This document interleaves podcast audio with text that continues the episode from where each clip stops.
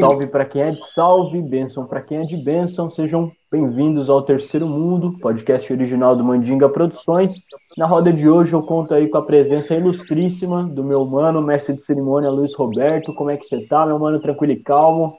Salve, salve, mano Celso. Salve, pessoal. Tudo bem com vocês? É o seguinte, por aqui tá tudo de boa, né? Eu acho que a gente tem que manter essa linha de raciocínio Quero lembrar que realmente tá, não está um período tão fácil, né, Celso? Porque a gente vem vivendo aí, é, durante esse período que a gente está gravando o episódio, né? Não sei os dias posteriores, a gente vem vivendo um, um clima de tensão, um cenário de tensão muito grande aqui em território brasileiro, né, cara? Justamente por causa do marco temporal que está sendo decidido no STF, lá em Brasília, e a gente tem mais de 6 mil indígenas acampados lá quase um mês, a mais de um mês, depende da caravana, né, da onde ele partiu lutando pelos direitos de suas terras, né, cara? Então é difícil dizer para você que realmente a gente não fica abalado um pouco emocionalmente. A questão energética, os dias ficam um pouco mais difíceis, mas eu acho que é um período que é necessário e que ao mesmo tempo tem muita gratificação por todos que estão lá, né, e nessa luta. Então confesso para vocês que é um período que durante a gente está gravando esse episódio está rolando tudo isso e, e é um assunto que diz respeito a toda a comunidade brasileira, né? Então é impossível a gente ficar aí despreocupado. Mas acredito que a gente está bem. Eu estou bem, me sinto muito bem, muito feliz pelo episódio de hoje. Quero perguntar, inclusive, para o Celso se ele está bem também, como é que tá, como é que foi. Pô, da hora, meu mano. Pô, assina embaixo aí do que você falou, né? É, a gente tem que se ligar que o que está acontecendo aí influencia todo mundo, né, cara? A gente está falando não só de vidas, mas também é, do território que essas vidas formam, né, que vai impactar no país inteiro, talvez até no mundo inteiro, né? A gente está falando ali de reservas, de matas que tem a sua importância aí. E, pô, no mais, apesar dos pesares, seguimos aí, né? Tô firme também, firme igual o bambu, como diz os antigos, né? É isso aí. E seguindo aí também, acompanhando o julgamento. Acho que o episódio vai sair um, um pouco depois do dia do julgamento. A gente está gravando é. aqui no meio de setembro, mas acho que sai um pouco depois. Mas no geral, estamos tranquilos, seguindo aí. E se você está chegando agora e não está entendendo nada, esse é o podcast Terceiro Mundo, é lugar onde a gente discute aí uma pá de questão relacionada aí às comunidades afro, indígena. A gente fala sobre educação, cultura, arte, sociedade, política e muitas outras coisas. E você pode continuar aí essa conversa com a gente lá no Instagram, arroba Mandinga. Segue o perfil, cola com nós vamos que vamos.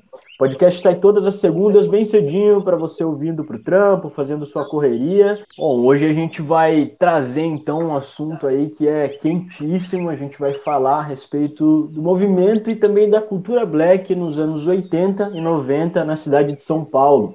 Nosso convidado aí, ele é nascido e criado no bairro do Bexiga, é, conheceu muito essa época, viveu né, o que a gente vê muito por aí quando se fala do século passado.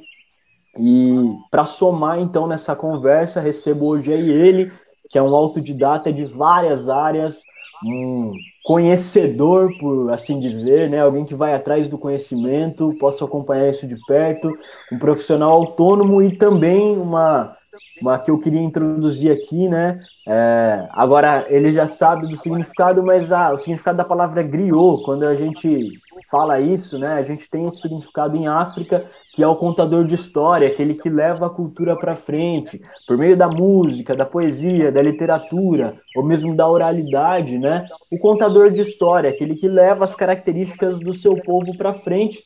E é assim que eu, que eu te vejo, pois desde pequeno tenho aí esse esse privilégio de poder ouvir algumas histórias, saber um pouco da, da sua caminhada, da sua adolescência, de como é que era o rolê ali, né?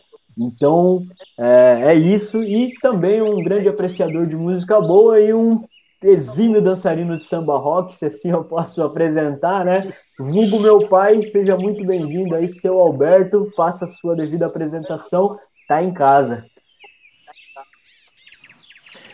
Para mim, primeiramente, eu agradeço, sou muito grato por participar com vocês.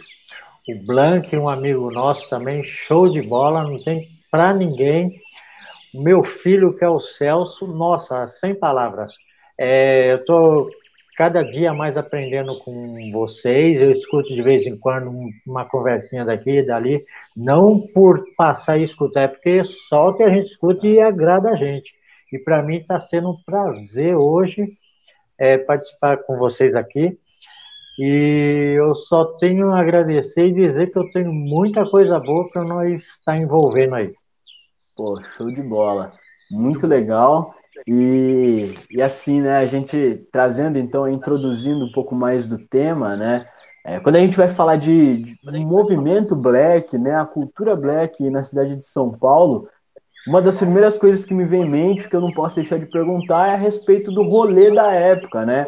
Nosso papo com certeza vai estar muito atrelado à arte, à música e tal. E hoje, quando a gente vai falar de rolê, as casas de show, o que mais bomba, indiscutivelmente, é funk. Tem muitos outros gêneros musicais que tem muito espaço. Mas o que a gente mais tem de, de explosão mesmo, que, que a galera consome muito, é funk. E, aqui na cidade a gente até já trabalhou, já fez bico em alguns bares, casas de show e tal, que fazia funk, e a gente acompanhou muito desse movimento. Porém, é uma coisa que, que cresceu muito é, de alguns anos para cá, né? Na verdade, funk carioca já vem aí há pelo menos uns 10 anos crescendo muito, mas eu sei que lá atrás não era tanto assim há uns 30, 40 anos atrás. Então eu queria saber um pouco mais de como é que funcionava o rolê na sua época, quando você estava saindo ali, você pode até contar pra gente que idade que era e tal, mas como é que era o rolê, que tipo de música que tocava? Porque eu tenho algumas histórias na cabeça, mas eu queria sair desse episódio hoje com isso desenhado na minha cabeça, tipo assim, o rolê naquele, naquela época acontecia assim, mas por exemplo, qual música que era? Era muito samba, samba rock, como é? Ou você frequentava mais roda de pagode? Não sei. Conta aí pra galera pra gente ver. Não, eu eu vou falar a real. A real é o seguinte: é, nós, eu e meu irmão Celso, nós começamos a curtir junto. Então tinha um baile chamado Urca, Urca do Lajeado, primeiro salão de baile que nós somos. A gente não tinha ainda aquele pique de, de ir nas festas, nós estava começando. Eu lembro que na época começou a tocar muito samba rock, isso nos anos 80. 80, 80, e... 83, mais ou menos. 80, 81 e foi para frente. Legal, legal. E nessa época é, eu comecei a ver o pessoal dançando samba rock, eu ficava parado no, no salão assim, observando. Então o que que acontece? Eu pegar, eu, eu saía da festa, ia para casa eu queria aprender a dançar um samba rock. Eu comecei a dançar um samba rock com uma vassoura. Vassoura, você pega a vassoura e vai treinando. É. Show de bola. Então, o que que acontece? É, eu fui treinando, treinando, às vezes eu ia no baile, as moças chamavam eu para dançar, eu, eu ia meio assim, porque eu não sabia, passava vergonha, tinha vergonha, né? Uhum. Errava muito, eu lembro que tinha moça que saía até brava, mas, então, eu fui caminhando, caminhando e fui pegando o jeito e fui conhecendo, fui estudando como que era o negócio e cheguei. Tava aprendendo, né? Dá um desconto também. É, então, aí uma vez da Zona Leste, nós fomos lá na Zona Norte, num salão de baile chamado Zezus, Zezus na freguesia do Ó. Lá teve um concurso de samba rock e eu comecei a participar do concurso eu e uma prima minha, e nesse concurso nós tiramos em segundo lugar. Olha só. Segundo lugar por quê? Porque ainda eu estava meio assim, né? Mas eu fui um cara que fui até o fim da festa e tirei segundo lugar. Para mim foi muito bom, né? Legal. E daí eu fui ficando mais espertinho, fui crescendo, ficando mais. Porque eu comecei a curtir, na verdade, com 13, 14 anos. Porque uhum. os bailes você podia entrar com essa idade. Bem entendeu? moleque Aí comecei ainda, a né? trabalhar. Sim, comecei a trabalhar de office boy, né? E aí, na época, é, os negros de São Paulo, da minha época, não estou falando dos mais velhos, estou falando da minha época. Uhum. É, tinha uma loja chamada Calçados Isaac. Você mandava fazer o sapato, um mocassim, e todo mundo mandava fazer, porque o sapato era um sapato show de bola. Uhum. E, e os panos, na época a gente usava aquela calça Lee, Lee, Leves, Tarup, é, Calvin Klein, é, essas marcas, Wilson Lohan, Pierre Cardin, quem usava essas roupas, nossa, não sei o que que era, você não precisava ter um carro, mas se arrumava bem, você já arrumava uma namorada. é. Sapato tinha que ser calçado Isaac ou Kildare de couro. Uhum, Depois começou a chegar aquele tal de All-Star, o All-Star canadense original. Original. Todo mundo queria, é, todo mundo queria. E, e as calças, depois, saiu uma moda com aquela. É um triangulinho que tem no, no banco do ônibus, é um tipo um, uma napa. Muita gente arrancava aquela napa para fazer a barra da calça, entendeu? Tá. Ficava Boa. muito da hora e o pessoal curtia. E depois começou a chegar a jaqueta de couro. Todo mundo queria ter jaqueta de couro, né? Aí chegava na sexta-feira, olha só que da hora. Nós colava, sabe onde? Na 24 de maio, na galeria. Na galeria? É, eles falam galeria do rock, mas nas, nas partes é, ali onde corta os cabelos, faz trança, era só negro que ficava ali.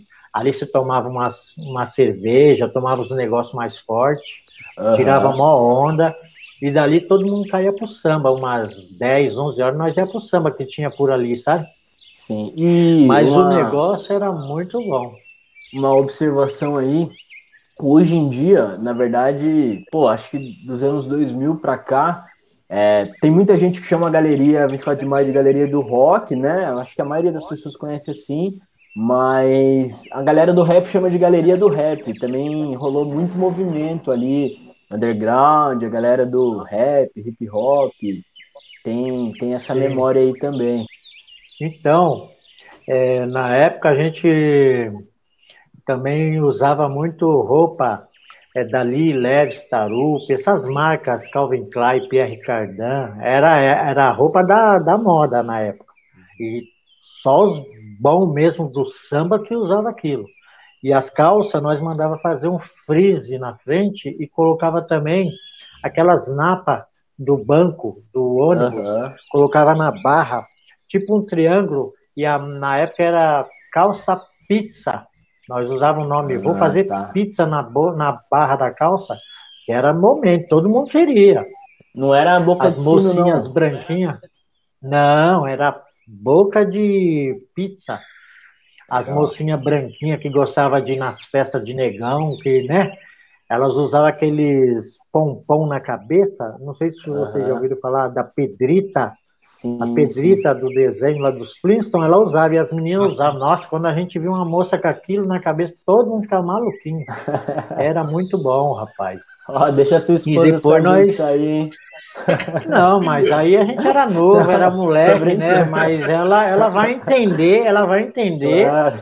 que hoje eu sou especialmente só dela. Ah, é, é isso, é isso. E, então, e dali depois todo mundo já tinha tomado um gorozinho, já estava nos panos e tal, porque já tinha gente que já saía do serviço, colava lá na galeria, né? Uhum. E dessa galeria, a gente, o que, que a gente fazia? Ficava até umas horas tomando cerveja e tudo. Só que essa galeria também não foi fácil para a gente que era negro, não, viu? Porque a gente ficava lá, é, vou falar meio rápido, a polícia chegava, o que, que ela fazia? Ela fechava a entrada de cima e a entrada de baixo, enquadrava todo mundo que estava lá dentro. Quer dizer, todo mundo que eu falo, negro, né? Uhum. Mandava pôr todo mundo mão para a cabeça e dava geral, resvistava. Você passava maior vergonha, cara. Mas nós passava vergonha com a cabeça em pé, entendeu? Oh. É, mostrando que nós éramos negros de classe, de atitude, que nós não uhum. precisava disso, entendeu? E... Mas nós aí é, desculpa Isso. te cortar, né? Pô, pra quem não sabe, eu acho que o Luiz tá ligado. A galeria que você tá falando é a Galeria 24 de Maio, né? Muito conhecida como Galeria do Rock, mas desde os anos, antes dos anos 2000 ainda, tem uma memória forte também da galera do rap, do underground, que chama também de Galeria do Rap, né? Você, você conhece a galeria, Luiz? Conheço, conheço sim. Na verdade, é. eu passei a conhecer a galeria do rock em São Paulo a partir do, do metal, né, do, do rock and roll mesmo, mas conheço sim toda essa história é, e entendo que realmente, de fato, apesar de, de não ter sido muitas as oportunidades, foi sim um ponto onde surgiram muitas ideias, muitas comunicações, e é onde pessoas como a gente tinham um espaço que, por mais que restrito, como cita aí seu pai, né, cara, é, tinham esse espaço para dialogar, para consumir cultura black, sim, pra, sim, pra aprender, isso mesmo. trocar informação, né? Total. É, então, é, é como você falou, e ali tinha uns negros ali, estudado, entendeu? Uns negros de classe, uns caras que falavam bonito, né? Mas quando a polícia chegava, não queria saber de nada, não. Mas era uma coisa também que né, ele saía depois pedindo desculpa pra gente, falava que era obrigação deles, mas a gente sabe por quê, né? Porque era o preconceito total mesmo, né? Uhum, mas a gente sempre de cabeça erguida. E um dia ainda vou ter o prazer de você, eu ir lá com o Celso, com você, Luiz, Legal. com a sua esposa, com a minha esposa. Nós vamos passar um dia lá, almoçar, trocar ideia com os brother que tem lá, entendeu? É, eu ficava muito ali com os caras que cortava cabelo e fazia trança também, né? Porque ali Legal. tinha muito barzinho e é muito bom, entendeu? E é isso aí. Porra, a galeria é, pô, é bem conhecida, né? Por ter os salões Sim. ali, por ter Sim. esse movimento. O que eu sei, né? Pô, o pouco que eu sei, aliás, é que era mesmo um espaço de, pô, fortalecer ali, de colar e trocar uma ideia, né? Era um espaço, você comentou dos, dos metrô, né? Pelo que eu sei aí, você pode falar até mais. A galera já ia no metrô fazendo um som, né? Fazendo um samba, pô. Sim, no é? metrô. O grupo Raça Negra é, eu lembro a primeira vez, eu lembro a primeira vez que estava tendo um baile no, no Palmeiras, Timaya. Eu lembro essa vez. Eu conheci o grupo Raça Negra ali no, no metrô, Itaquera a Barra Funda. Os caras foi fazendo, fazendo samba. Eu não sei se era. É, foi fazendo samba no começo, né? E tinha Sim, outros é. grupos também que fazia samba, pagode, entendeu?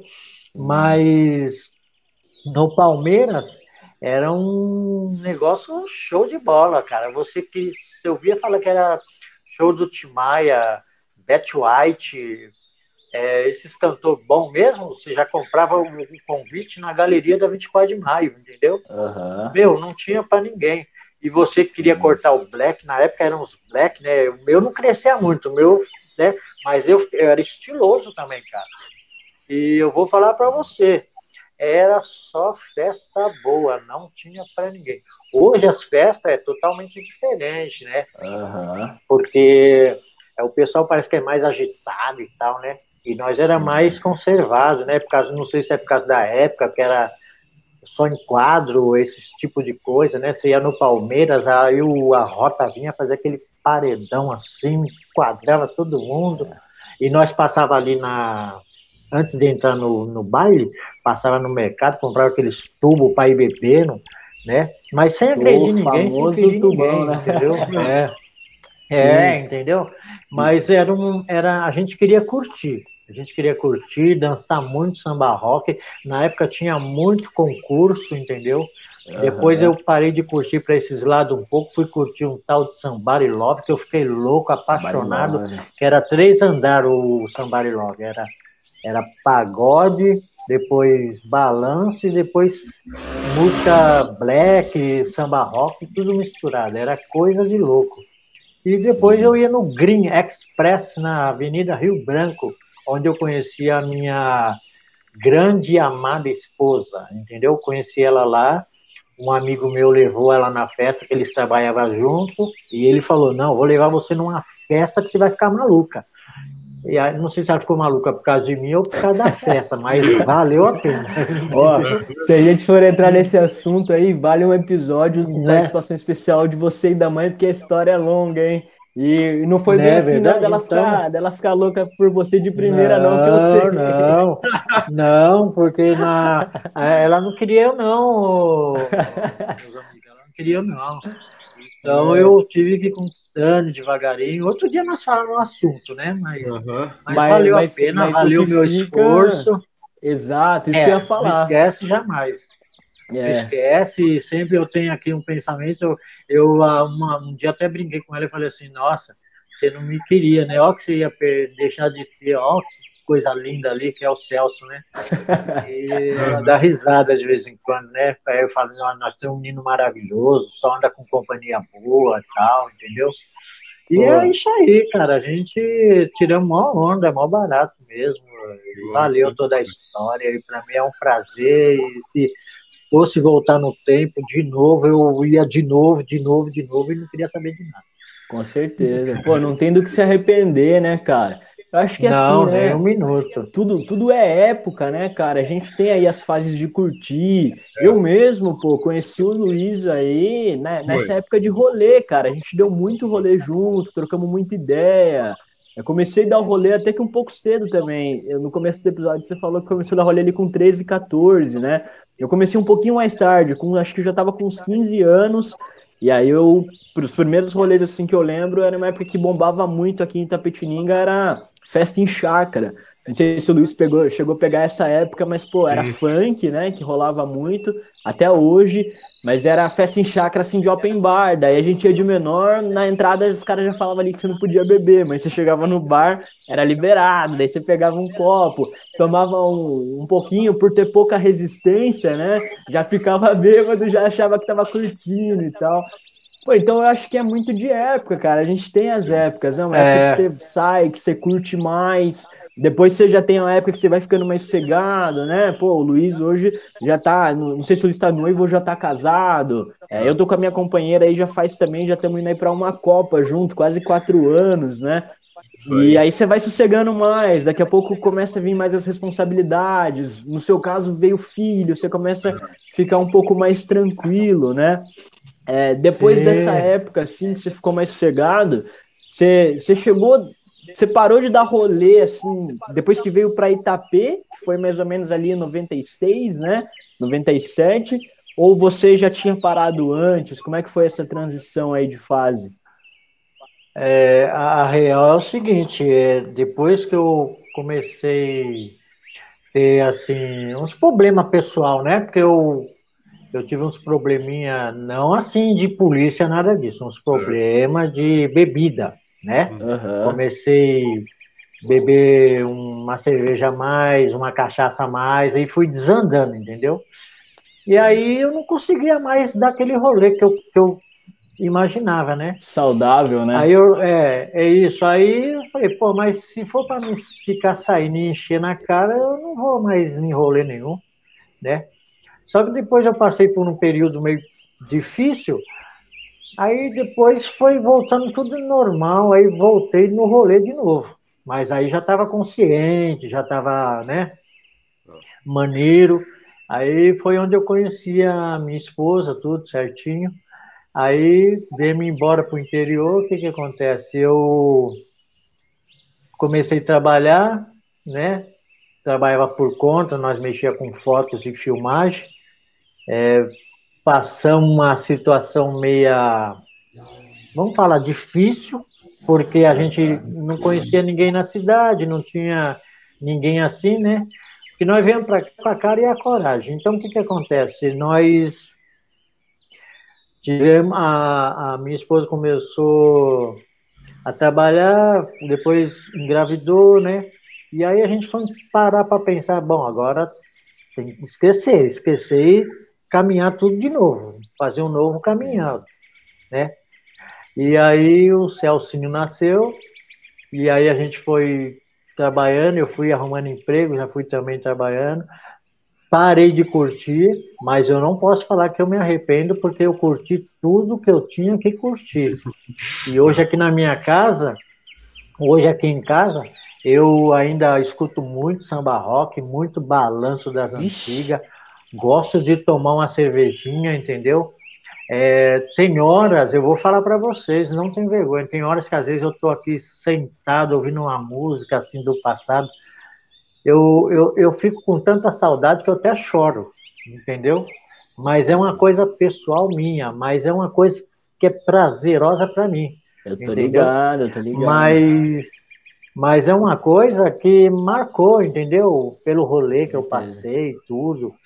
É, lembro do, do, trem que nós andava de trem, né? Saía do serviço, tinha o trem exatamente que nós pegava, os 18h47. Nesse vagão de trem era assim, na frente ia o pessoal da igreja de crente fazendo oração. Um pouquinho para cá o pessoal que jogava truco, um pouquinho para cá o pessoal do pagode, um pouquinho para cá o pessoal do, das machadinhas, que era roqueiro, sabe? Mas é, não saía treta, era um trem muito legal. E a gente curtia muito, cara. E depois, é, eu tenho tanta saudade que as músicas, eu, eu baixo tudo aqui no, no, no computador e deixo gravado, salvo, né?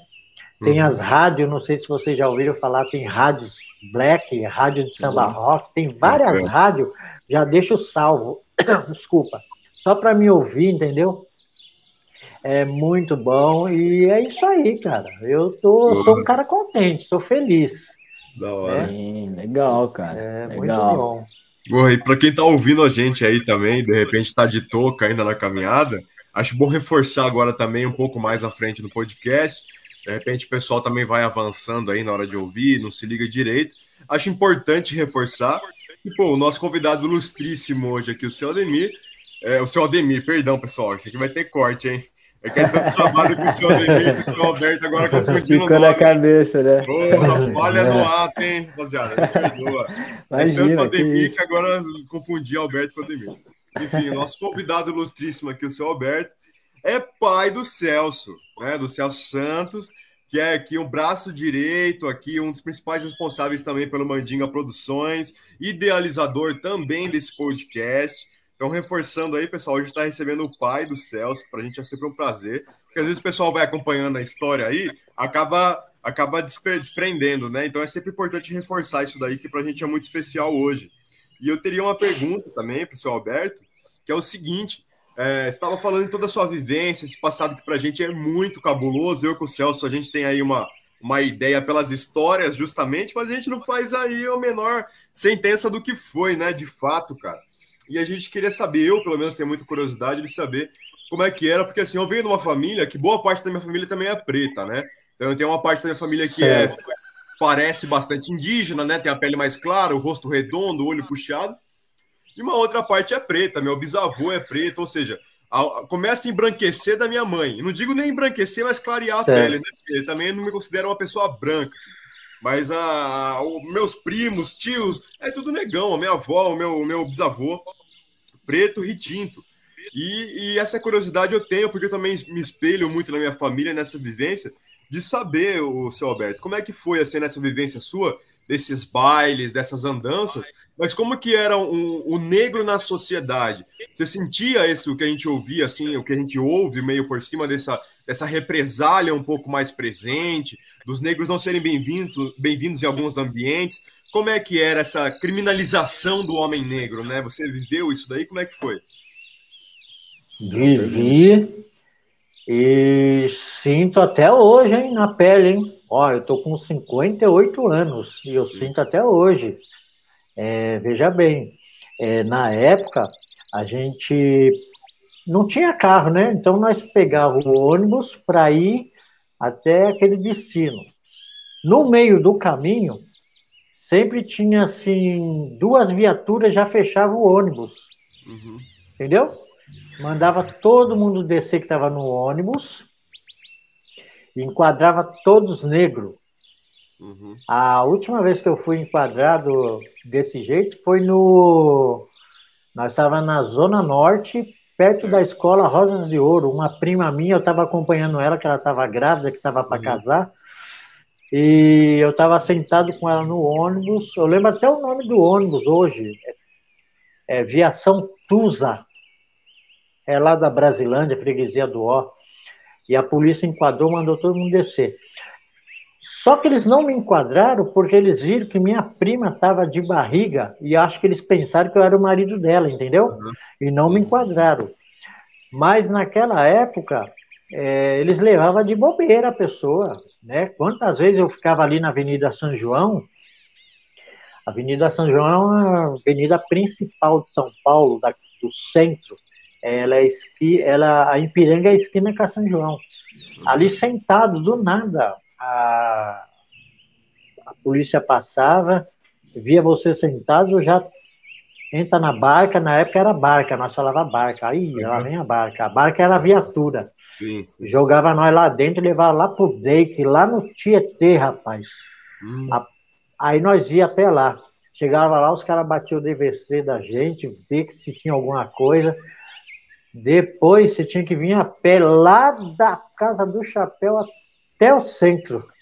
A pé, porque você, né, não ia gastar. O jeito que você tinha era para você ir para outro lugar, não é? Então, já tirou você do caminho.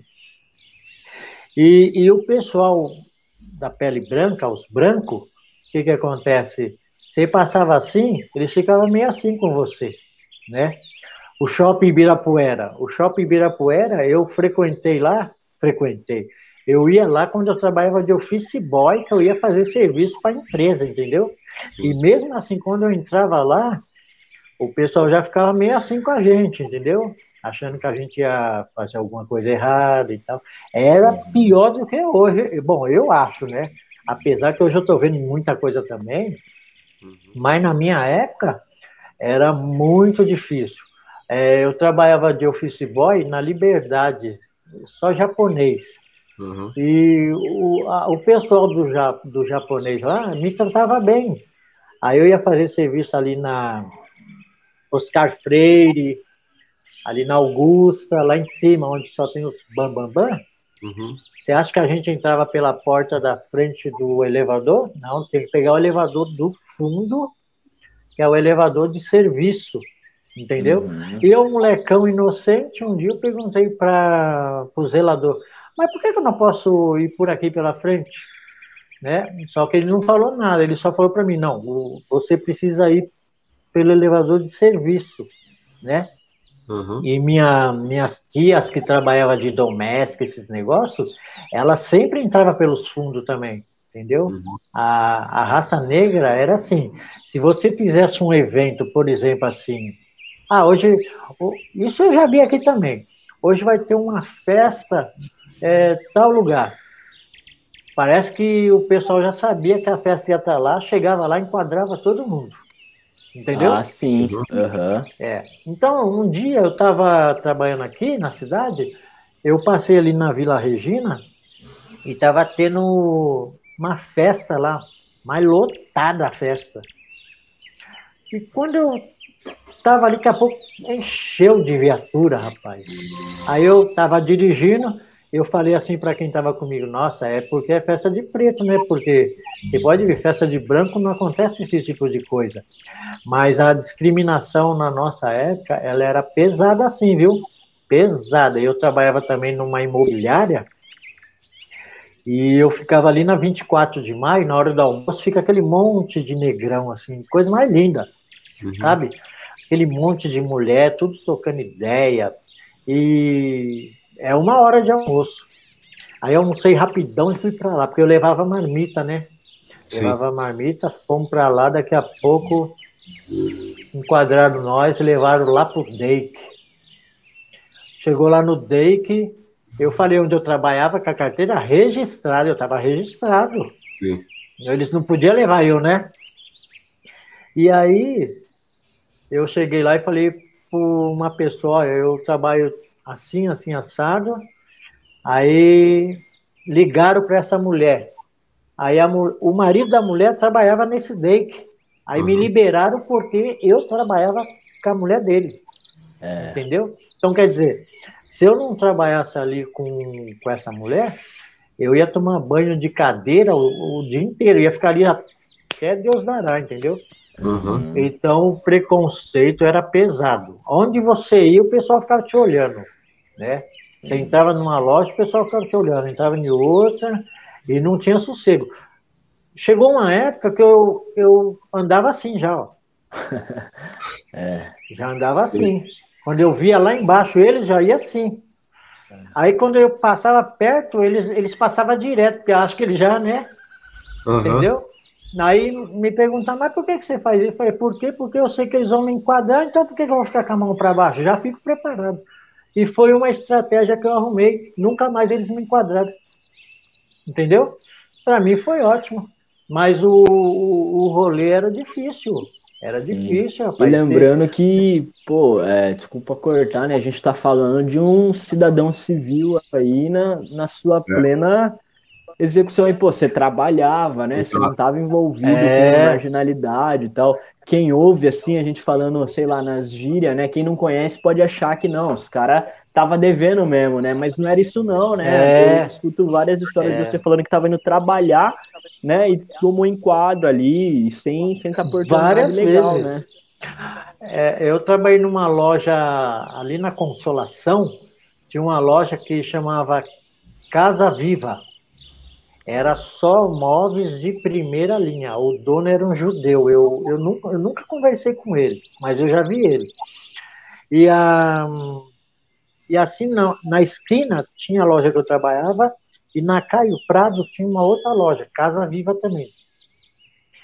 A gerente da Casa Viva da Caio Prado estava vindo a caminho da esquina de onde eu trabalhava.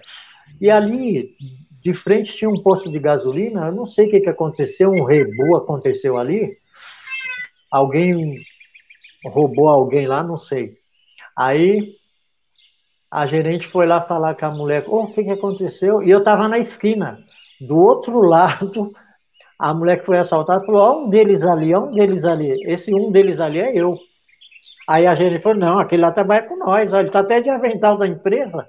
Então, quer dizer, se você é um negro e aparece alguma coisa, você vai preso. E na minha é. época, rapaz, o que tinha de gente que ia preso, ficou preso anos e anos e anos, sem dever nada, entendeu? É porque a mídia não mostra essas coisas, né, na época. Agora que está começando a mostrar um pouco, porque os negros de hoje, eles fazem um movimento, eles passa no celular, joga na rede, entendeu? É. Mas na minha época não tinha isso não. Eu, eu vi muita gente apanhando, muita gente chegando todo quebrado em casa, entendeu? É... Era tipo um massacre. E eles não queriam saber de nada, não. O negócio era pesado mesmo, entendeu? É, e era isso aí. Era cabaca negrada, né? É, é porque você... eu vi uma. Pode falar, pode falar. Eu, eu vi uma época o, Maluf, ele era governador.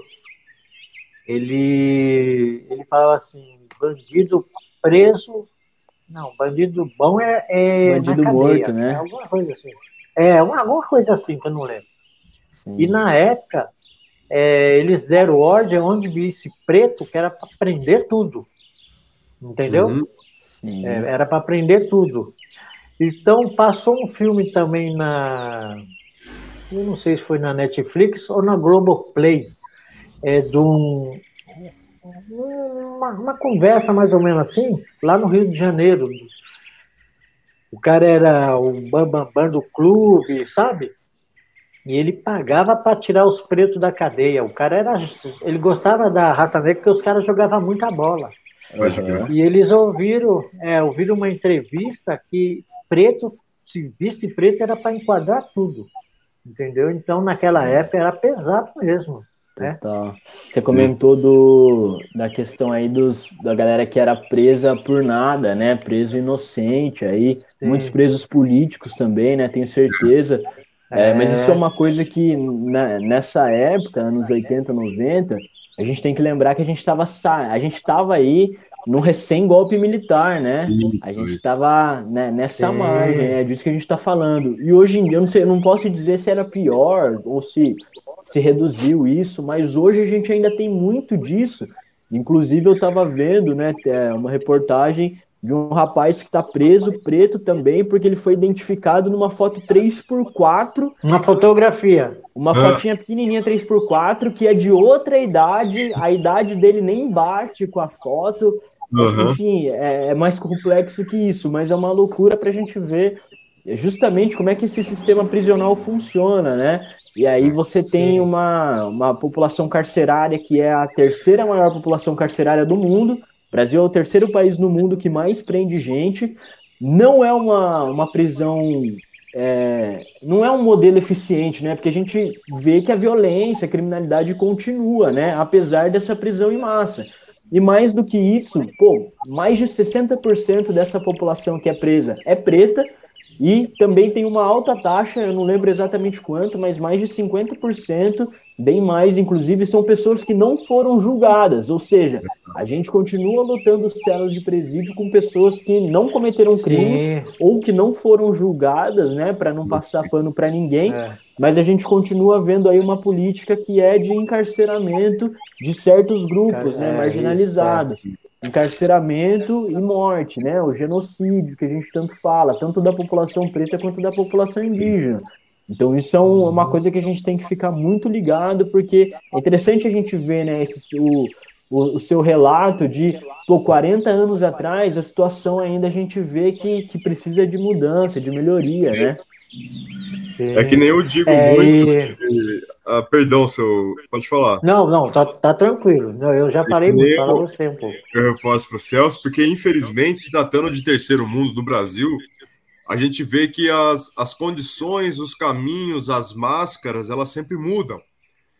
Mas o mal ainda é o mesmo, né? Nesse sentido que a gente ainda continua numa situação no nosso país que ainda assim a gente vive num país extremamente racista, num país extremamente colonizador, é, agressivo Sim. e que não respeita vidas como as nossas. Então a gente ainda está um pouco longe de uma igualdade ou de uma equidade social onde pretos, índios, brancos vão ter de fato o mesmíssimo lugar na sociedade. Exato. Porque a gente vê hoje em Sim. dia e a gente vê, ah, aí você vê o discurso do, do pessoal, né? Ah, você vê pretos na mídia, você vê pretos na televisão, você vê, enfim. Mas a dificuldade em que esse um preto teve para chegar lá e ser um único não quer dizer, não representa nenhuma vitória. Pelo contrário, aponta Nunca. uma desigualdade social tremenda. Então, uhum. eu vejo muito pelos relatos da minha mãe que era o seguinte: o meu avô, o seu Júlio, né, que é uma das maiores referências minha da minha família, é conhecido aqui, no, aqui em Tapetininha como seu Júlio Mandingueiro, sofreu muita perseguição por causa das suas crenças religiosas, etc. O meu bisavô, ele não sabia falar direito o português e ele não sabia escrever. Né? Então, é, segundo que minha família conta a história, na época dele, é, ele não teve acesso à escola. Era proibido que negros estudassem. Né? Que você tivesse documento, uhum. tivesse propriedade privada, existia uma série de leis que impediam a vida negra nesse país. Né? Então ele veio de um, de um berço é, do ventre livre, aquela história. Hoje o meu bisavô faria mais de 100 anos, né, se estivesse vivo. Então ele veio desse passado é. escravocrata, uhum. é, da região de Minas Gerais e se mudou para cá. E quando ele veio para cá, minha mãe, minhas tias contam que apesar delas terem a pele clara, né, terem uma aparência mais indígena do que negra, é, as crianças do bairro, tanto na escola quanto no bairro, não brincavam com elas porque elas eram netas do seu Júlio, que era preto.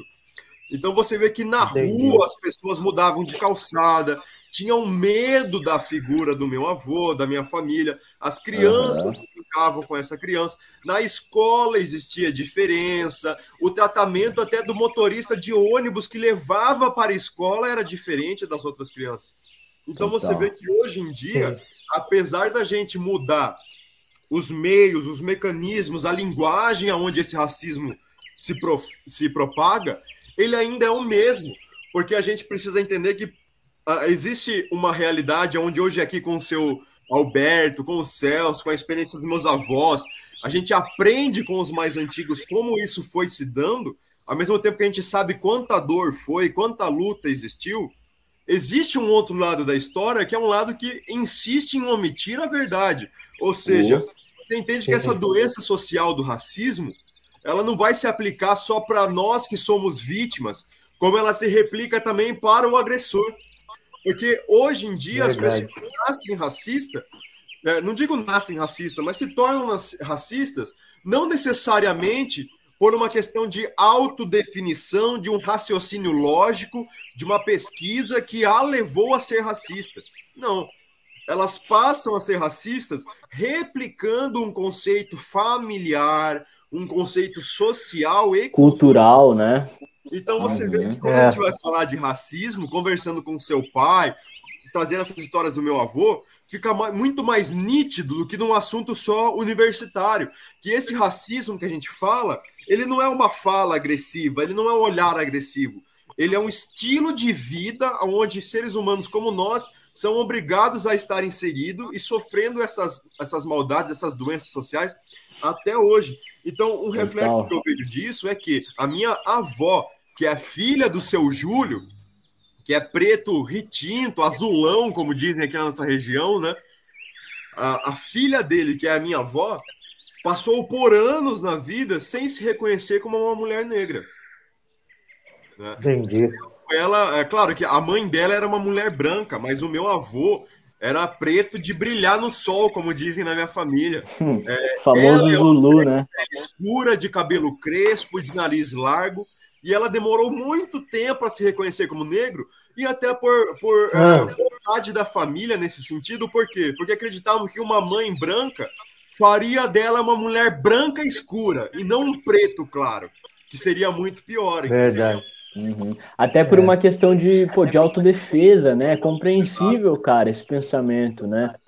E aí, pô, não sei se você ia falar alguma coisa, pai, mas só para pegar o gancho aí da fala do Luiz, né?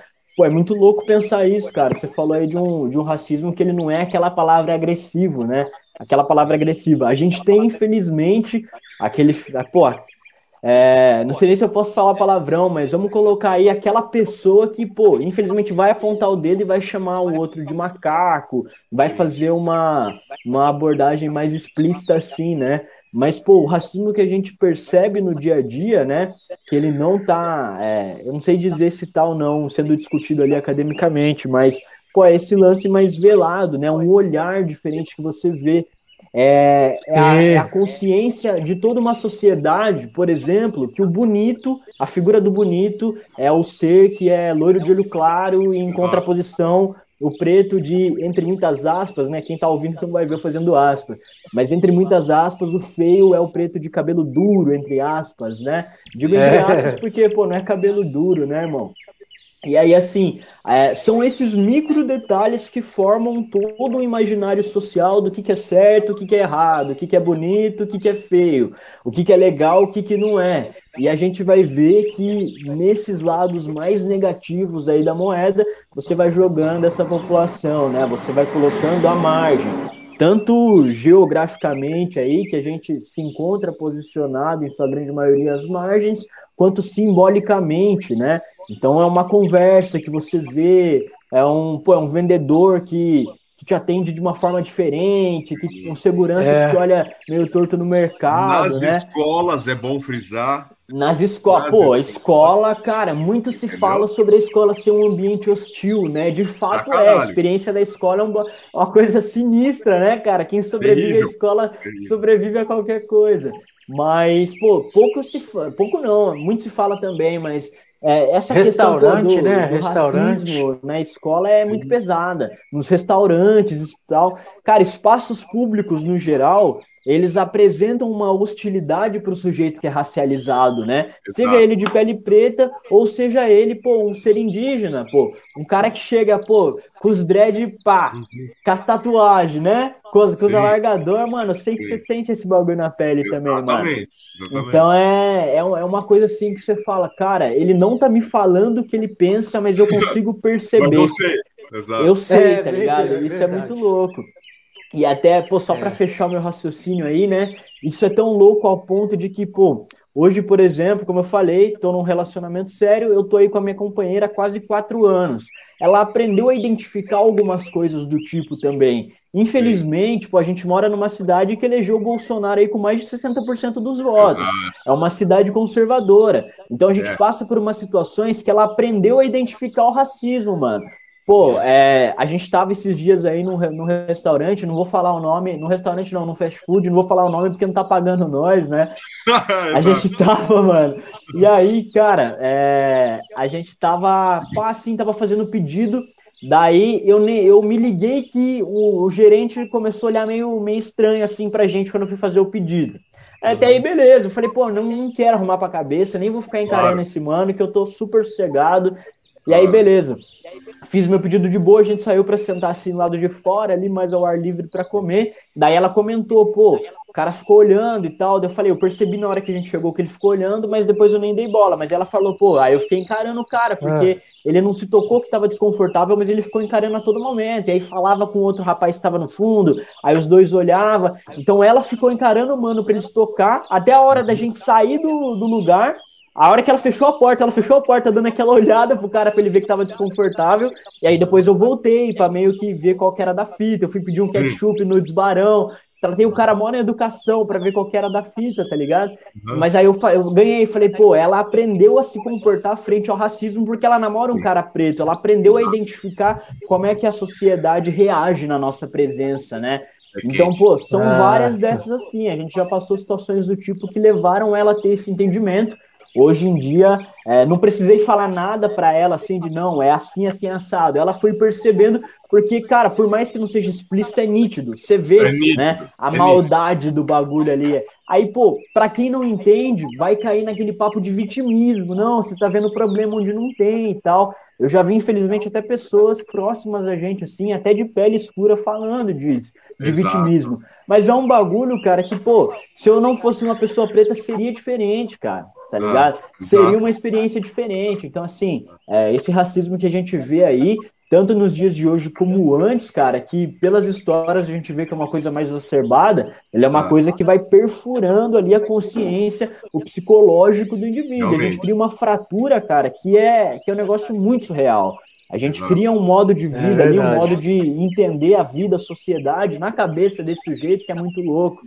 É muito, é, é difícil, cara, é dolorido. É... Uh, desculpa só fazer, um, fazer uma ponte rapidamente antes de passar a bola aí para a gente trocando ideia. Só para fazer uma ponte, é, observando isso na minha realidade também, que eu não tenho a pele preta, né? Apesar de ter toda essa consanguinidade, eu não tenho a pele preta, sou um ser indígena. O que acontece? Comigo isso é muito comum também.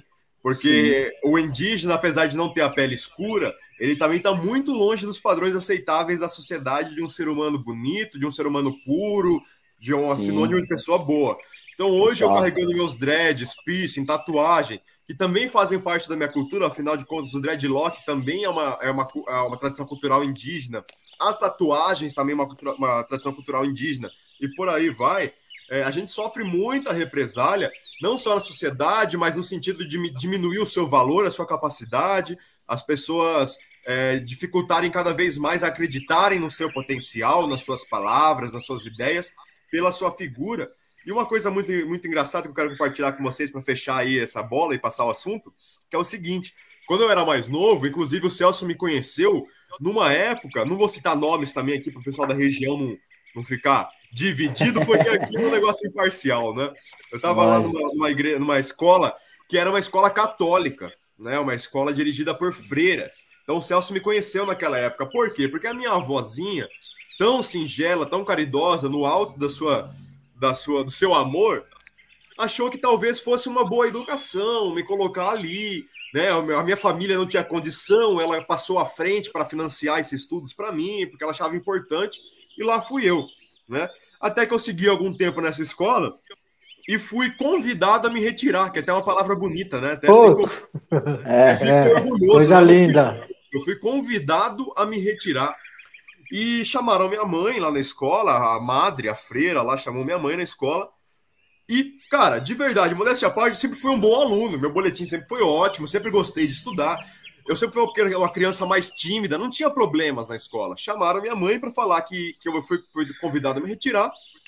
E o motivo, ao serem questionados por que o que está acontecendo, era simplesmente com a maior cara de pau do mundo de que eu não era do perfil da escola. Com exatamente essas palavras. Né? Perfil da escola. Tanto é que eu já pagava a escola com desconto, porque é aquela velha história. Então, eu acho que eles imaginavam que outros pagantes que pagariam com sem desconto, outras crianças brancas, filhos de pessoas brancas ricas, talvez se sentissem desconfortáveis de ter uma pessoa como eu estudando no mesmo ambiente dos seus filhos. Né? Uhum. Com a mesma vivência que eu, com o mesmo linguajar que eu. Então eu fui convidado a me retirar dessa escola porque eu não era do perfil da escola. E uma coisa que me marcou muito é que, enfim, me deram um tempo até o final do ano para que eu saísse da escola, né? Já era perto do final do ano, próximo à época que eu comecei a conhecer o Celso também, mais a fundo, etc. E uma coisa que eu sempre marco é que o dia que eu conheci o Celso foi num dia que eu fazia teatro nessa escola, eu estava interpretando o diabo numa peça de teatro. O Celso. Esse era o seu papel. É, e meu personagem era esse. Mas nenhuma relação assim. É Depois o cara não sabe por que, que foi convidado a se retirar, né? Não, mas era da peça, era da peça. Peça ia passar na escola, era, era um clássico português. É, assim, existia uma censura das madres, né? Elas já aprovaram aquela sim. peça, a gente ia interpretar. E coincidiu que o professor de teatro escolheu que eu, eu ia ser o diabo por causa do teste de elenco e etc. É, e, e, tudo mais.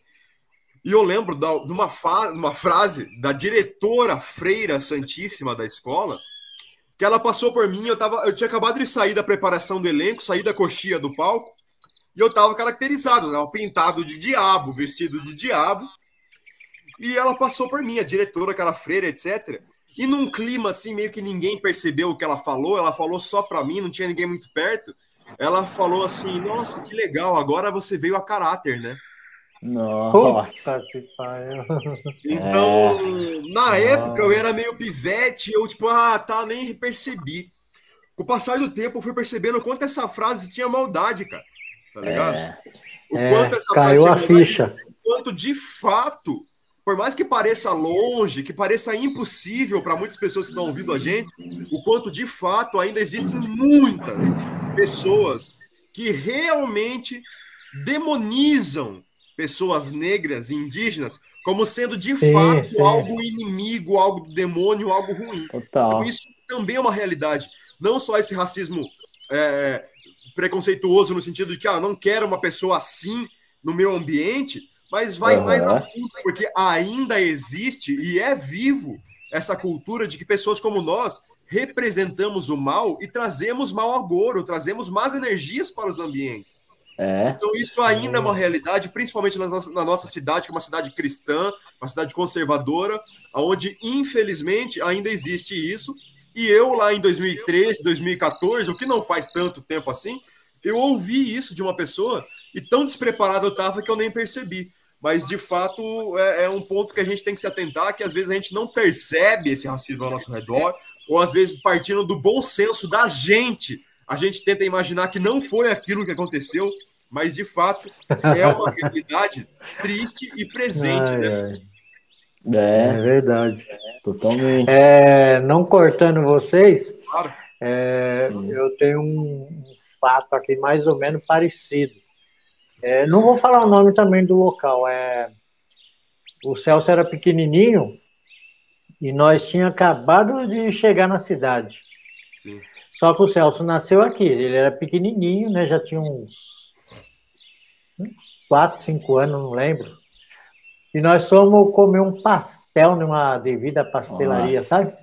Sim.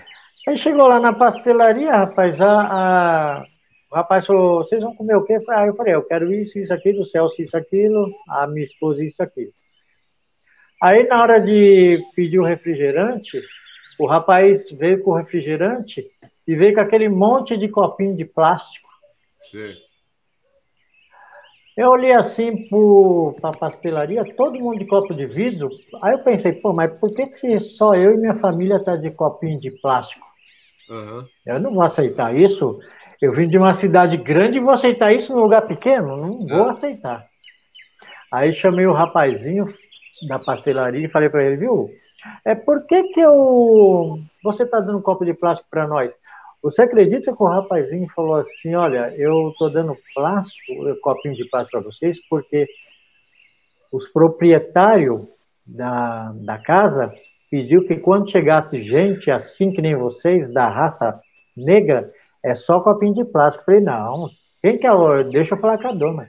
Aí o rapazinho falou para mim, ó, só que se você for lá agora falar com a dona, eu vou perder o emprego. Uhum. Só que nós não fomos falar com ela, por que, que nós não fomos falar com ela? Porque o rapazinho morava no mesmo bairro nosso. Sim. E ele estava começando a trabalhar nesse local. Uhum. Entendeu? Então, quer dizer, foi um baque forte, cara. Eu já tô quantos anos aqui? Eu nunca mais entrei nessa pastelaria. Sim. É. Entendeu? E, e é uma pastelaria e conhecida, marcou né? para mim. É conhecida, entendeu? é, eu não desejo mal para ninguém, entendeu? Desejo Sim. sempre felicidade, paz, luz para todo mundo. Depois eu fiquei sabendo que os donos dessa pastelaria teve problema de saúde, negócio assim, Sim. entendeu? Aí me falaram para mim assim, o que faz aqui a gente paga, né? A lei do retorno. Mas eu, eu não desejei isso para ninguém, Sim. entendeu? Então, por isso que eu falo para vocês, ó, a gente hoje estamos aqui, mas amanhã nós não sabemos se nós estamos lá em cima ou se estamos caídos. Uhum. Entendeu? Se você puder tratar alguém melhor do que você, é melhor, entendeu? Mas essa fase até hoje mexe comigo. Quando eu passo naquela pastelaria, eu viro a cara assim só para não ver.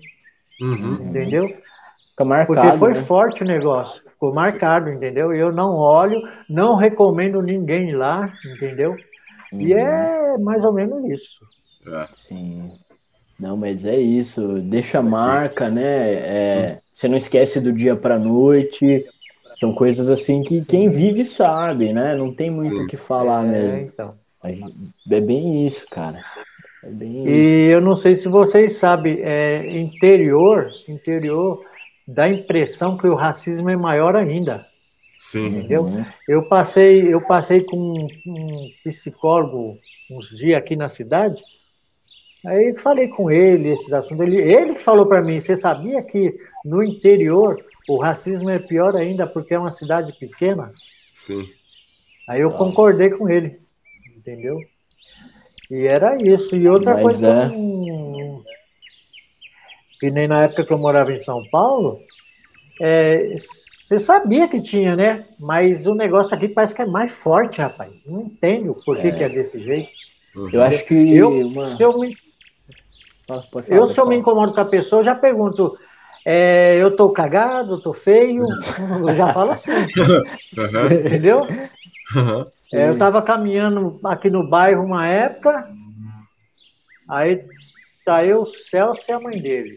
Uhum. Não sei se o Celso vai lembrar, nós estava passando ali, o, o carro parado, o cara me filmando. Passei do lado, falei, mas não olhei para a cara dele. Só falei, gente, eu tô cagado, tô fedido, entendeu? Eu lembro disso, uhum. entendeu? Então, passa um desconforto pra gente, entendeu? Ou, Ou então mostra língua, então mostra língua. É, e é isso aí, Agora de rapaz, máscara não dá, né? É. é. tem que levar numa eu boa, assim, né? É, que, a, então. que a gente for comprar de todo mundo que dá uma encarada assim, infelizmente a gente passa raiva, né? É, aqui é. no bairro a gente tem, né, história de. É, a gente mora num bairro que é do lado de um bairro que é um pouco mais chique, assim. Eu não digo nem que é, sei lá, deve ser considerado classe média, assim, esse bairro mais chique. Daí uhum. a gente às vezes vai caminhar por aqui, assim, né? é, passa pela avenida ali e tal, daí, pô, você vê uns olhares meio diferentes, assim, né? Você fala, pô, é, a galera não, não comprou Esses dias nós estávamos tá caminhando, é, esses dias nós estávamos caminhando, daqui a pouco abriu uma mulher ia saindo de casa, ela e o filho dela, não sei se você lembra, e nós tudo sério, olhando para frente, eu pensei, eu não vou cumprimentar ninguém, porque eu sei que não vai responder, né? Aí nós passando, daqui a pouco a mulher, boa noite, boa noite. É verdade. sim, sim, exato. Porque agora nós aprendemos, entendeu? Ah, eu, eu aprendi assim agora. Eu vou passar. Se a pessoa me cumprimentar, eu respondo. Mas se ela não cumprimentar, eu não vou responder. É, porque, porque às vezes fica uma, pesado, uma situação, né? né? É. Pois é. é Agora, quando a gente sabe que, pô, a pessoa ali, você vê na cara dela que ela tá num bom dia, e se você dá um bom dia, ela vai te responder, né? Então vale a pena você dar um bom é. dia, né? Sim. É, depende é. muito. É. Mas assim. É, é... Desculpa, se ia falar, pode falar. É, tipo assim, agora eu aprendi também outra coisa. Tem gente que trabalha naquele órgão, aí quando tá longe daquele órgão, te cumprimenta. Ou então quando a pessoa está tá perto de um pessoal diferente, nem olha na sua cara, disfarça, muda, é. vira. E agora eu aprendi. Pode estar onde for, eu não cumprimento mais, entendeu? Porque não adianta me cumprimentar só quando está naquele patamar. Exato. Não é verdade? Agora eu parei, né? agora eu passo, viro para cá. Não olho, não quero nem saber. Mas é assim mesmo. Sim, não, total. Eu ia fazer um gancho aqui agora, né? Legal. Recapitulando aí o que o Luiz estava falando aquela hora a respeito dos familiares dele, né? O avô, é, o bisavô, a avó e tal. É, e você também, né, pai? Vocês pegaram um período aí de Brasil, por exemplo, você nasceu nos anos 60. E aí você pegou ali a adolescência e tal, 70 e poucos e tal, você nasceu bem no começo de 60, então antes dos 80 você já estava na pré-adolescência, né? Os avós, Sim. os avós do Luiz pegaram ainda um período mais intenso, que é esse, que foi depois da abolição, né? Abolição também entre aspas, né? Abolição da escravatura de 1888. Então você imagina viver num país que teve um processo de abolição igual que a gente teve, muito velado, né? Muito só no papel ali e tal, sem uma, uma real liberdade. Imagina viver num país nesse período 100 anos, menos de 100 anos depois dessa abolição, né? Como é que a sociedade da época refletia? Sim. Então, acho legal fazer essa reflexão do que você trouxe lá atrás, de como é que a sociedade se relacionava com a comunidade negra, como é que é, os homens de farda aí, né, é, as forças do governo se relacionavam também, como é que era visto, se relacionava não, né, as abordagens truculentas mesmo, a violência e tal, que é muito longe de se relacionar, né, Mas como é que era tudo isso? Aí eu acho legal fazer essa reflexão, considerando que é, pô, era um momento que era menos de 100 anos que saiu da escravatura, né? Olha que doideira você pensar nisso. Não justificando jamais, mas faz sentido fazer essa relação, né? Você trazer é, de um, um, país que tinha a escravatura legalizada para depois um momento que ele parte ali para uma abolição. Então a gente começa a ver que essa abolição não aconteceu de fato, né? A gente continuou mantendo essa população marginalizada, é, não dando acesso a emprego, moradia, ao que a gente tem de recurso básico, né? E até hoje a gente vê que essa população sofre, né? Então é interessante pensar nisso. Era essa reflexão mesmo que eu queria fazer aí. Total. É, eu falando também de outro assunto que eu acho que é muito importante, é porque eu cresci ouvindo falar é, sobre a religião, né? É tipo assim que na minha época, pelo menos, a gente era moleque, nós, nós tinha medo do pessoal que frequentava o candomblé, esses negócios de Umbanda, esses baratos, bando, entendeu? Por que, que eu tinha medo? Porque eu cresci ouvindo esse assunto, tá entendendo? É porque não passa ali que tem frango de macumba, é perigoso, não passa ali porque o preto colocou não sei o quê. Eu cresci com esse medo. Às vezes eu passava perto de um irmão de cor, eu via ele longe, eu já ficava meio assim com a pessoa. Por que, que eu, eu ficava? Porque a minha família, a minha família não, né? Na verdade, a família da minha madraça. Tudo eles falavam que macumbeiro não presta, não sei o que não presta, era coisa do, do inimigo, era não sei o que. Então fui crescendo ouvindo, ouvindo isso, e eu fui criado em colégio de freira. Quando, no colégio de freira, a gente aprende coisas de católicos, né? Uhum. E, e, no colégio, o, o Jesus lá, para eles, é, é, um branco do olho, olho azul, cabelo uhum. loiro, barbinha cerrada. e, na verdade, o Jesus, ele não é esse lindão que todo mundo vê, vê aí, né? E, e esses dias eu estava conversando com o Celso, Estava até passando um psicólogo, né? E eu estava querendo entender um pouco da minha. Como é que fala? Ancestralidade. Os meus ancestrais, é, Sim. entendeu? E aí eu falei com o psicólogo: olha, eu vou dar uma paradinha de falar com você, porque eu preciso entender sobre o meu passado, o, os meus né, antecedentes, os passou lá. Uhum. E aí eu falei para ele assim: que Jesus não é essa pessoa que todo mundo fala. E, e, outra coisa que eu aprendi também, eles falam que Deus vai dar isso, vai dar aquilo. Deus não vai dar nada para ninguém. Isso eu aprendi hoje, com 58 anos. Por que, que Deus não vai dar nada? Porque ele, no meu entender, ele já te dá vida, saúde, paz, porque agora você corre atrás das coisas. E eu fiquei esperando a vida inteira Deus me dar um carro, eu nunca tive o carro. Entendeu? Sim. Então, quer dizer, eu aprendi também com o Celso, porque se eu não trabalhar e se eu não correr atrás, eu nunca vou ter esse carro. Uhum. Entendeu? É, então, o pessoal sempre falou mal da igreja do, do candomblé, desses negócios, né? Hoje não. Hoje eu estou querendo saber sobre a minha cultura, quero saber, né? É, inclusive eu estou até procurando um nome, um nome afro para mim, entendeu? Legal. Eu quero me conhecer, de onde eu vim, de onde meu povo é. é eu preciso. É isso que eu estou procurando. Eu não estou procurando mais igreja, porque eu não tive resultado. É, as igrejas que eu fui, é, não estou falando mal, pessoal. Só estou falando que eu não, não tive nada. Eu não consegui nada, não resolveu minha vida. É, as que eu fui, só via nego reparando a roupa dos outros, cuidando da vida dos outros. Lá dentro todo mundo te abraça, depois uma semana na rua, ninguém vai na sua cara. Então não é isso que eu estou procurando. Estou procurando a minha paz interior, entendeu?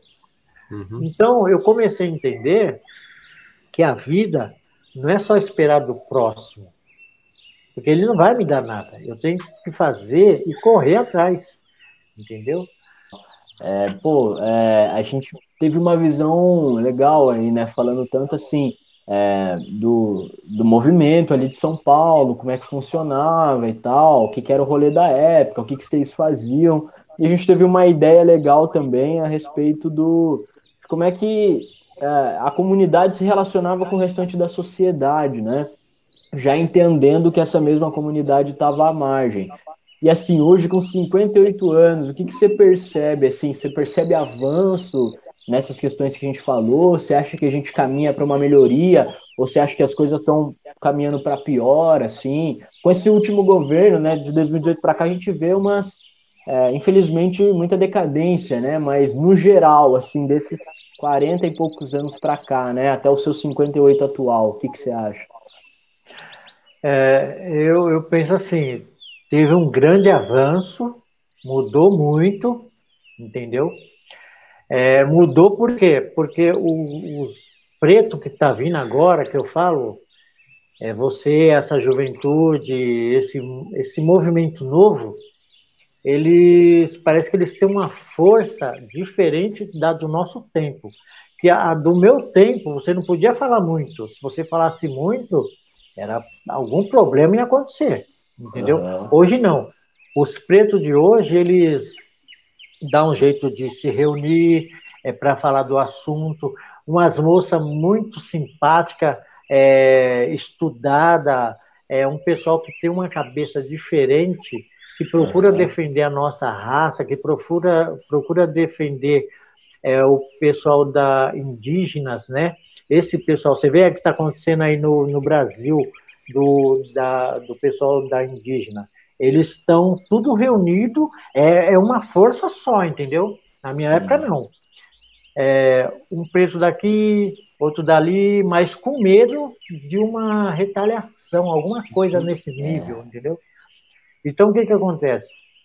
Nos bairros, pelo menos da Grande São Paulo, o pessoal, ele se junta mais, entendeu?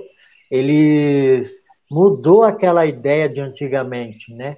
Que ficava só se encontrava assim nas festas, né? Hoje não, eles têm uma tem aquela é, é, aquele negócio que está tendo lá na, naquela favela, não é favela, naquela comunidade é um ajudando o outro, eles procuram fazer ah, sim. básica, vaquinha, várias várias Entendeu? ações. Né, isso isso na minha época não tinha não, era cada um cada um, cada um se virasse. Hoje não. Hoje eles estão sentindo que somos todos irmãos, entendeu? Nós temos a nossa força própria. Porque uhum. se nós não pensar em nós nos ajudarmos, o que, que vai acontecer? O pessoal lá do escalão do alto, eles não vai ajudar nós entendeu? Uhum. Então, um pega um pouquinho daqui, um pega um pouquinho dali, um troca ideia lá e vai buscando, entendeu? Então, eu acho que teve uma grande mudança, tô vendo que tá muito bom, que nem agora, nós estamos fazendo um podcast, né? Isso. É, fala.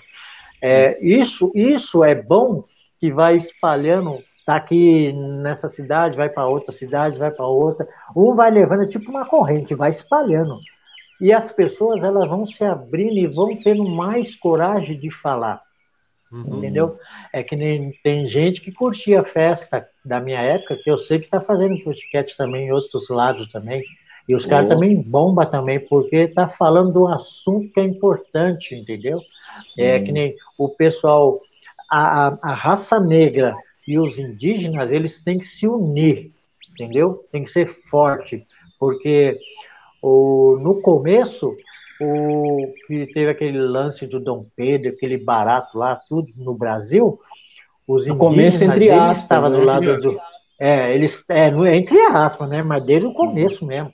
Ele sempre esteve do lado dos negros e os negros do lado deles. Sim. Entendeu? Ah, sim. E não tem como, não tem como nós apoiarmos o pessoal que está lá em Brasília correndo atrás, entendeu? Eu, por exemplo, eu vejo no Instagram falando do, da comunidade da indígena, eu sempre estou dando um clique lá, estou apoiando, entendeu?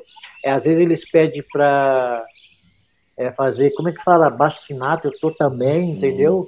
Então eu, eu, eu, digo isso porque se nós negros tivesse na caminhada é, de outro rolê, eles iam estar com nós.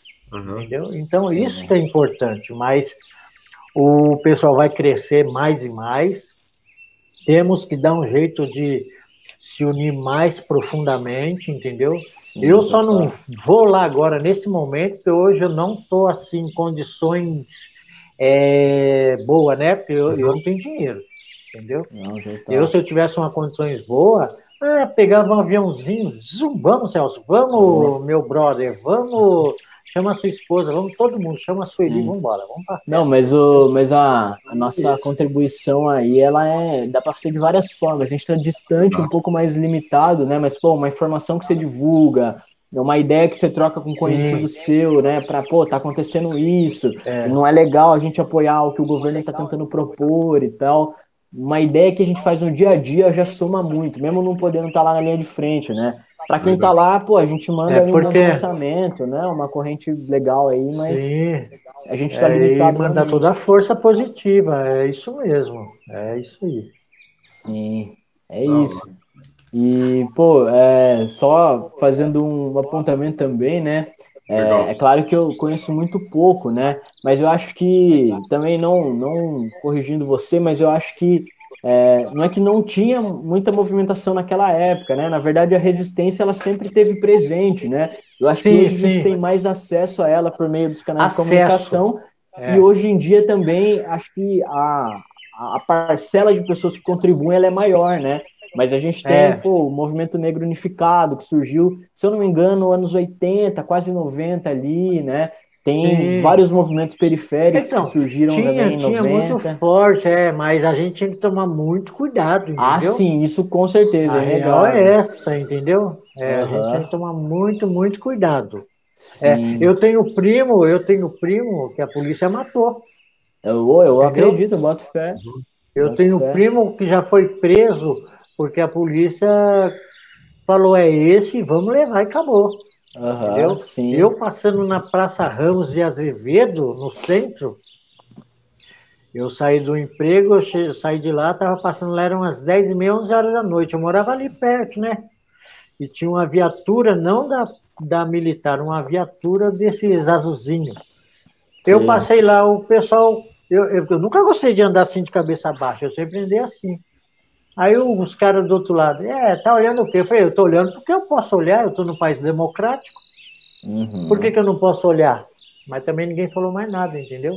Sim. Porque acho que ele pensou assim, ah, esse mano aí deve conhecer de tem lei visão. alguma coisa, tem visão, entendeu?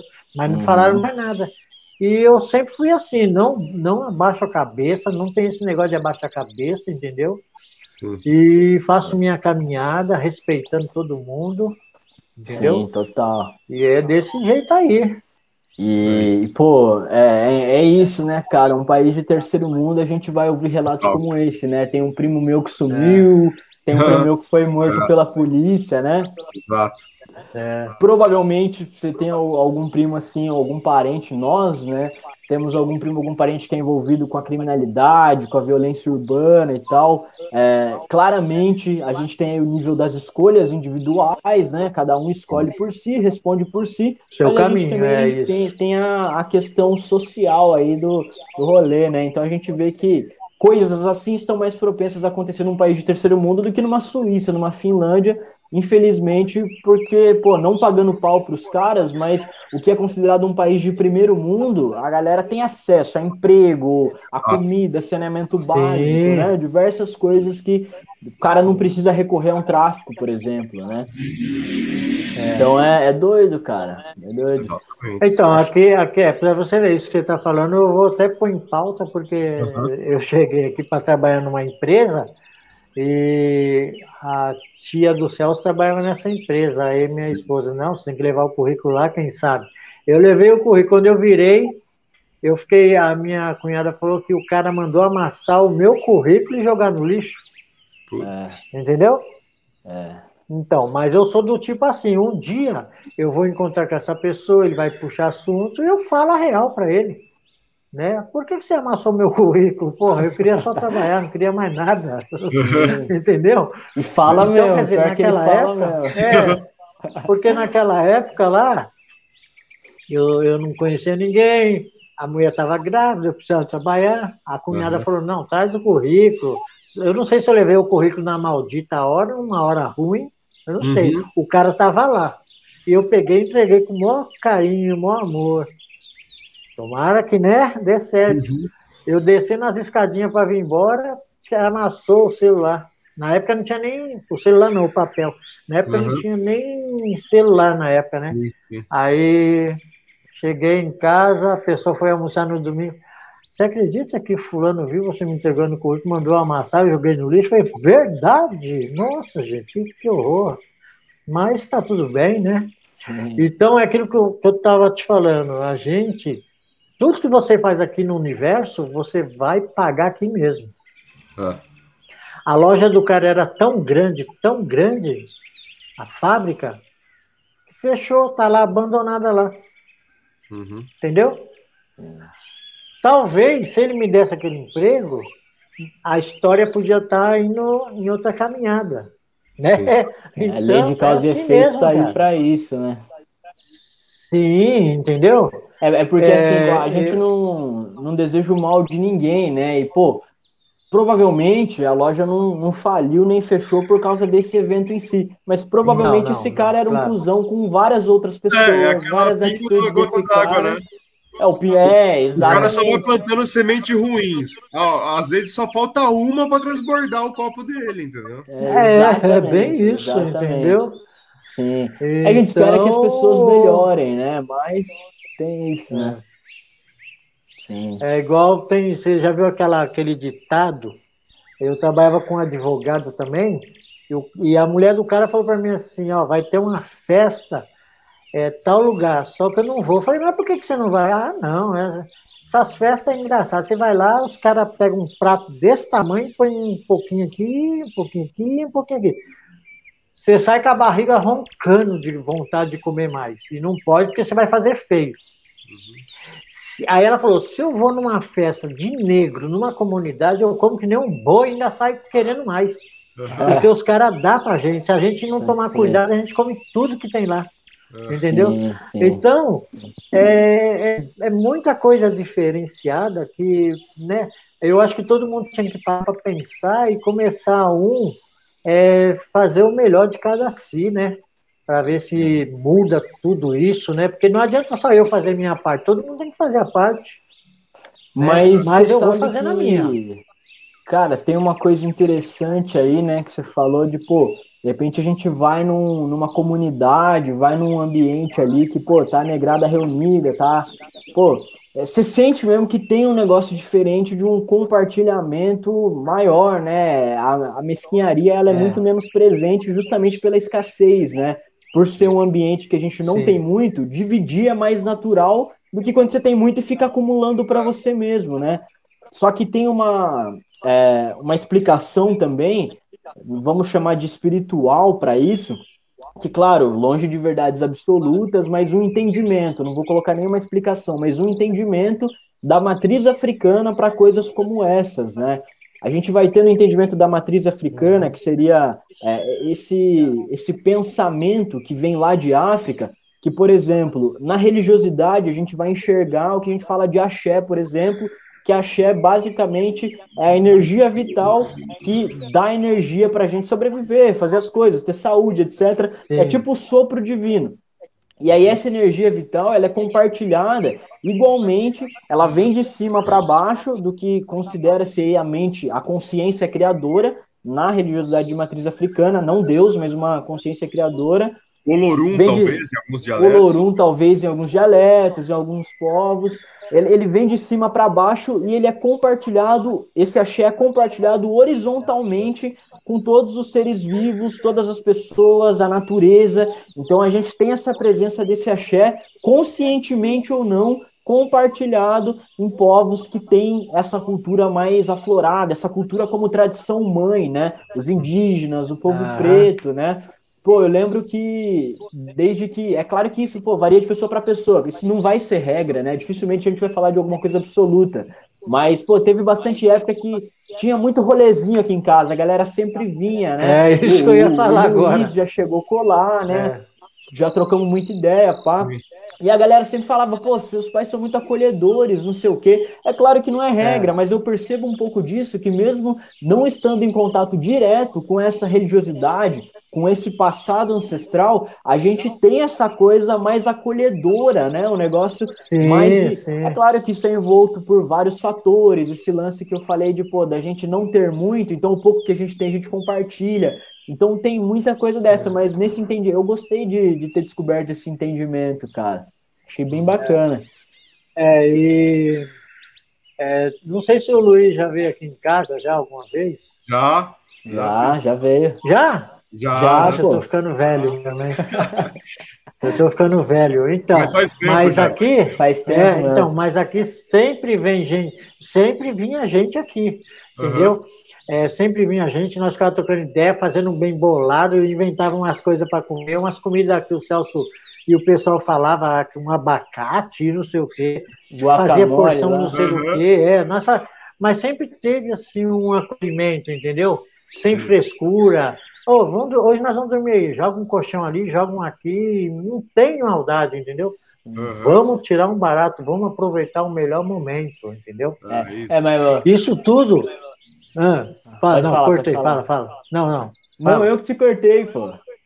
É, isso tudo é, a gente fazia assim, para tirar uma onda mesmo, é muito bom. Nós, nós, nossa, não tem nem palavras, cara. Eu gostava muito. Só paramos mesmo por causa dessa pandemia. pandemia. Entendeu? Sim. Mas agora, aos poucos, ontem mesmo nós estávamos falando sobre isso, né? Uhum. É, de retornar, entendeu? Aí falei um pouquinho né? de você. Cara, eu, eu, eu, fico grato de saber que o Celso tem uma companhia maravilhosa que é a que sua, isso? cara. Eu que admiro Não, você. Eu sempre falo. É verdade. Falo. É verdade mesmo. Pô, você é um cara. Eu tô aprendendo com você e com o Celso. De verdade, entendeu? Eu vejo vocês defendendo aqui, defendendo não sei o quê, falando não sei do quê.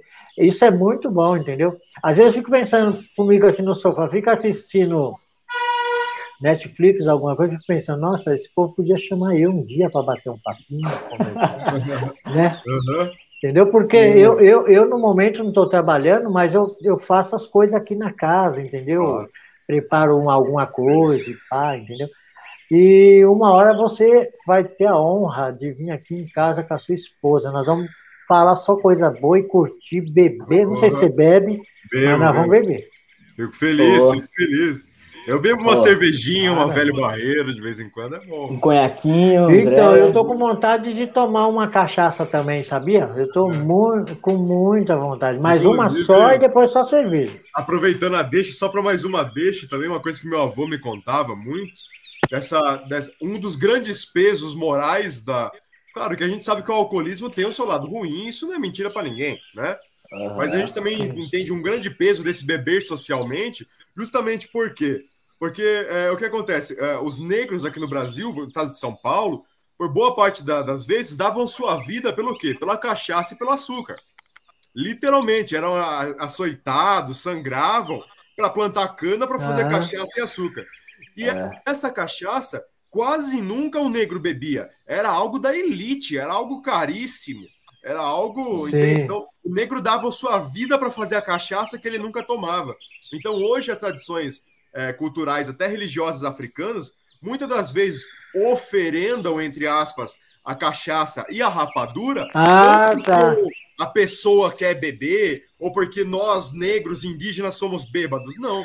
É como um sinônimo de resiliência, no sentido de que, sim, agora podemos, agora somos, podemos estar onde queremos, podemos fazer o que queremos. Então você uhum. vê que tanto a cannabis, quanto o tabaco, quanto a cachaça, com toda certeza, eu não estou aqui para negar que pode fazer mal em algumas circunstâncias. Claro. Mas só é mal visto como é porque é coisa de preto e coisa de índio. Né? Então uhum. também tem esse Sim. outro lado da história. Né? É verdade. Total. Nossa, a gente tem olha, isso. o papo tá muito bom, viu, gente? Eu, eu esperava bater um papo desse faz muito tempo. Pô, pai, eu peço até desculpa por não ter convidado antes aí, mas rolou finalmente. E com certeza vamos ter uma parte 2 desse papo. A gente já combinou de você fazer uma participação junto com a Demir também, né? Para a gente trocar uma ideia. E assim, pô, vai ser sempre muito bem-vindo aqui, em outros projetos também que a gente possa fazer junto. Agradeço Sim, sua participação. Nossa. E, pô, se você quiser fazer um encerramento agora, é, falar alguma coisa, agradecer, o que você quiser, fica à vontade, que esse espaço oh, é seu. É agora. Então, eu, eu só tenho a agradecer ao programa de vocês, é maravilhoso sem palavras, é, eu estou sentindo renovado. Eu queria pôr para fora um pouco da história, um pouco do meu conhecimento, porque ainda não é uma história ainda, né? É o que eu aprendi, o que eu vi, o que eu sei. Mas para mim foi de grande importância passar para o pessoal um pouquinho, entendeu? E vamos continuando a caminhada, vamos agradecendo, vamos ser grato a tudo. E é isso aí. Foi um prazer, viu? é satisfatório estar com vocês. Para mim, foi de grande importância e grande honra. Cara, satisfação aí. enorme. Pô, que maravilha. Uma famosa comunhão aí, né? Entre, entre nossa gente. Pô, Luizão. É, eu quero agradecer muito o Celso, o Luiz, né? Legal. Agradecer ah, a vocês também que estão, estão aí assistindo, vendo como que é bacana trocar ideia. Uhum. Vocês vão ter a oportunidade também de participar e pode aguardar que vai ser sempre tudo de bom. Maravilha. Show de bola. É isso, Luizão, fica à vontade também para fazer aí suas considerações. Legal. Legal, Celso.